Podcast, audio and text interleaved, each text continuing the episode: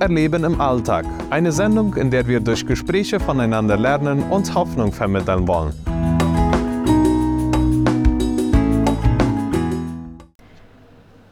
Hallo und herzlich willkommen zu einer neuen Ausgabe von Gott erleben im Alltag.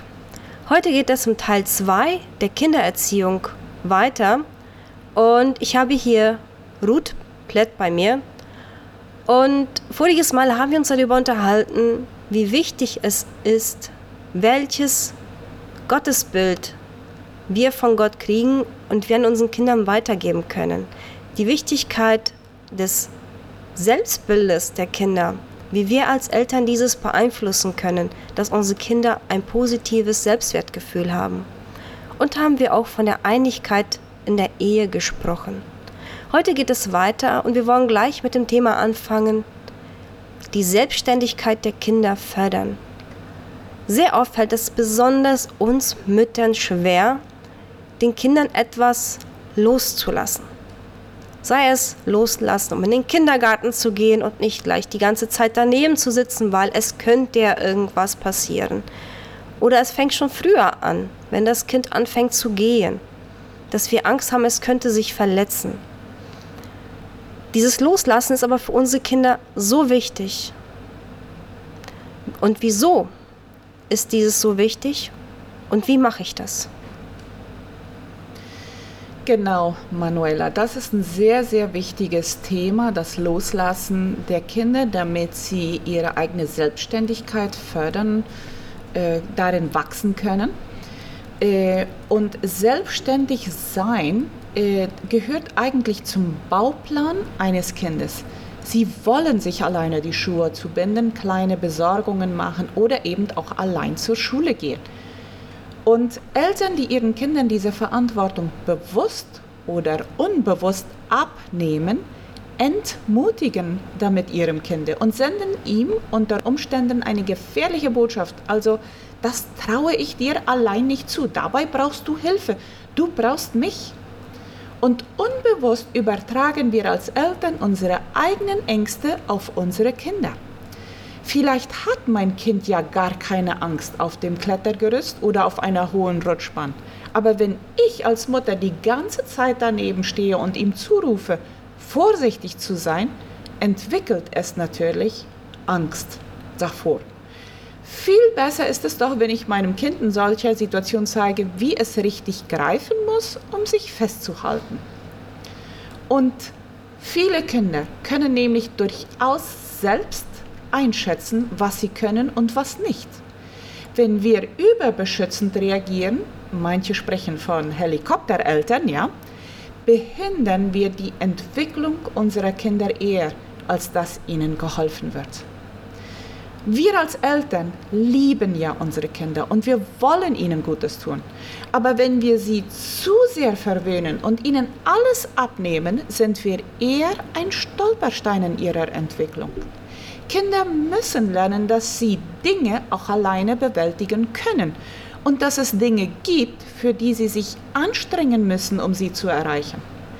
Es hilft ja meinem Kind eher nicht, wenn ich ihm das Leben so leicht wie möglich mache. Kinder dürfen lernen, dass es auch Anstrengung gibt, dass es Leid gibt, welches ihnen widerfahren ist. Sie selbst müssen es angehen, auch wenn es Leid ist. Dass es Armut geben kann und dass man sich nicht alles kaufen kann, auch wenn man ganz reiche Freunde hat. Mit uns als Eltern an der Seite können unsere Kinder viel aushalten und sie brauchen darunter nicht zu zerbrechen.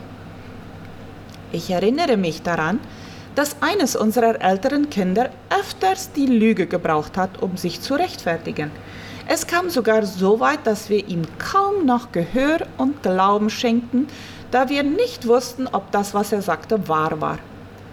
Da wir ihm nicht mehr alles glauben konnten, empfand er das irgendwann als Nachteil. Dieses Kind nahm sich vor, es zu verändern.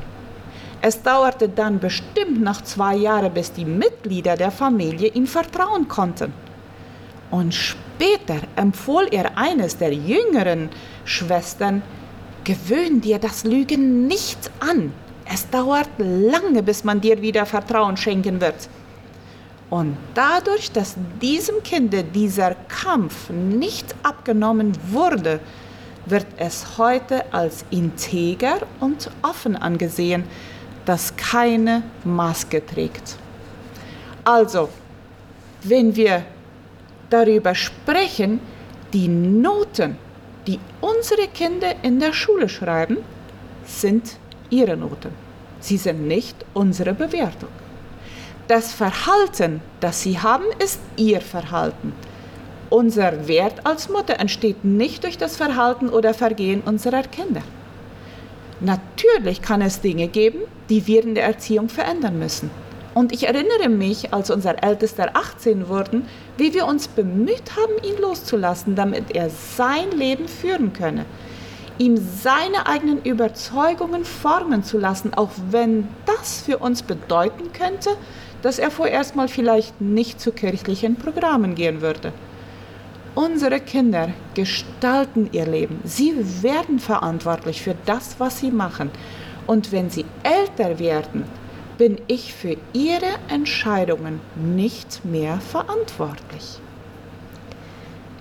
Ja, es fällt besonders schwer, wenn man sieht, dass Kinder Sachen machen, die sie eigentlich gar nicht machen sollten. Und wir ihnen gerne die Verantwortung dafür wegnehmen, weil wir nicht wollen, dass sie leiden. Und ich merke das mal wieder bei mir, dass es mir auch so schwer fällt. Besonders bei unseren Jüngsten. Aber dass ich immer wieder merke, wenn ich das jetzt wenn ich jetzt die Verantwortung, ihm die Verantwortung wegnehme, dann nützt ihm das nichts. Dann macht er diesen genau den gleichen Fehler wieder und wieder und wieder und er lernt nichts davon. Und da ist mir mein Mann eine sehr große Hilfe gewesen, weil er ist von uns beide nämlich der, der mal sagt, die Kinder müssen lernen. Und er sagt auch ab und zu, lass nur, der wird lernen. Der wird das machen und dann wird er sehen, dass er sich wehtut. Und da wird er es fürs nächste Mal gelernt haben. Und ich glaube, es ist wichtig. Klar sollten wir jetzt nicht den Kindern auf großen Gefahren zulaufen lassen. Aber auf so Kleinigkeiten, das sollten wir doch zulassen, damit sie etwas davon lernen. Auch wir waren mal Kinder und hatten Eltern, die uns auf gewisse Gefahren zugehen ließen, damit wir Verantwortung lernen. Und dieses führt uns zum nächsten Thema, und zwar, was heißt es für uns, Eltern und Schwiegereltern ehren und respektieren?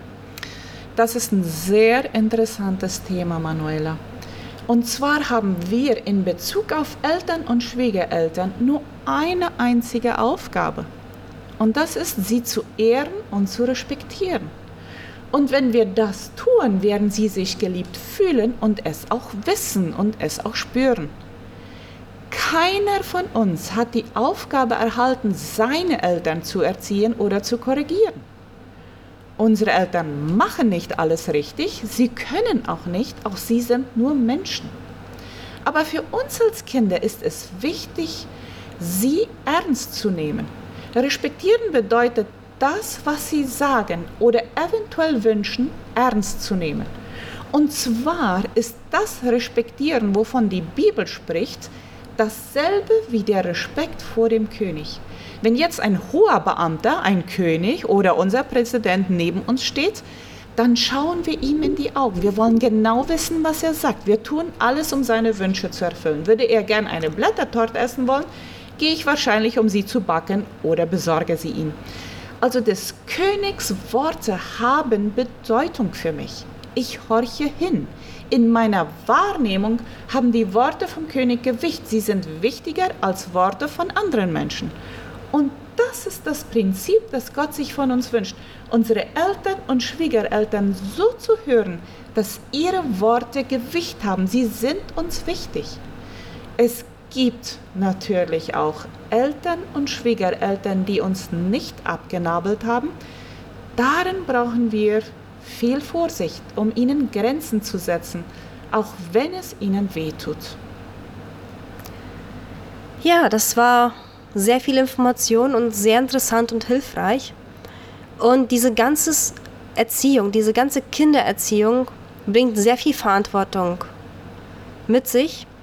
Und wir als Eltern haben das Privileg, diese Kinder zu erziehen und für ihnen ein Vorbild zu sein. Und wir sind da so von der Gnade Gottes abhängig und von seiner Hilfe. Und jemand sagte mal zu mir, Kindererziehung ist eine, ist eine Arbeit auf Knien. Das heißt, jeden Tag im Gebet. Ruth, hättest du noch einige abschließende Worte für uns? Also als Eltern haben wir allzu leicht Schuldgefühle, wenn es um die Familie oder Kindererziehung geht. Und wir dürfen hier einen Unterschied machen zwischen wahrer Schuld und Schuldgefühlen. Wahre Schuld belastet uns. Zum Beispiel, wenn wir Kinder angeschrien haben oder den Mann ignoriert haben, dann können wir um Vergebung bitten und uns von der Schuld befreien. Wir können einen neuen Tag beginnen. Aber Schuldgefühle lassen uns einfach nur schuldig fühlen.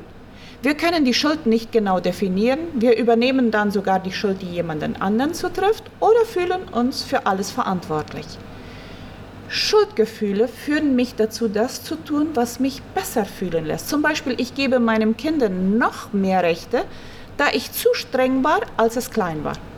Damit fühle ich mich vielleicht besser dem Kind gegenüber, aber dem Kind hilft das nicht viel. Es wird vielleicht noch mehr ausfinden, um über mich zu herrschen.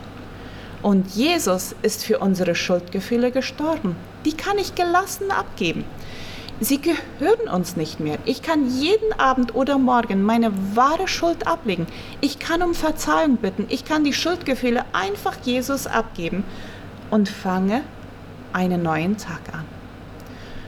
Eine Familie zu gründen, eine bereichernde Ehe zu führen, Kinder zu erziehen, ist keine leichte Aufgabe.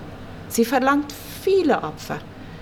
Trotzdem gehört sie zu den schönsten Aufgaben und Aufträgen, die Gott mir geschenkt hat.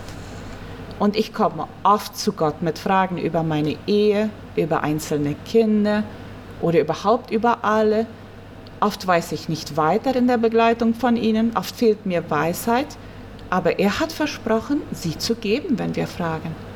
Und er schenkt Antworten und er gibt mir inzwischen klare Anweisungen, wie ich mit einem Thema oder Streit umgehen soll. In Gott ist Weisheit und das ist es, was mich daran so begeistert. Als Eltern machen wir Fehler. Viele erfahren wir erst, wenn die Kinder selbst groß sind. Aber Gott vergibt gerne und lädt uns ein, jeden Tag neu anzufangen. Unsere Kinder sind vor allem seine Kinder, die wir begleiten dürfen. Wir dürfen seine Hand und sein Herz im Leben unserer Kinder sein. Er ist total interessiert daran, wie es unseren Kindern und wie es unserer Familie geht. Deshalb steht heute und für immer fest, ich werde dich nie verlassen. Mit diesen Worten, ich werde dich nie verlassen, die Gott zu uns spricht, möchten wir heute abschließen. Und wir freuen uns, dass Sie dabei waren und hoffen, dass wir uns beim nächsten Mal wieder hören. Auf Wiederhören. Sie hörten Gott erleben im Alltag mit Manuela Ketler. Wir erwarten Sie nächste Woche um dieselbe Uhrzeit wieder hier auf Ovedira Plus.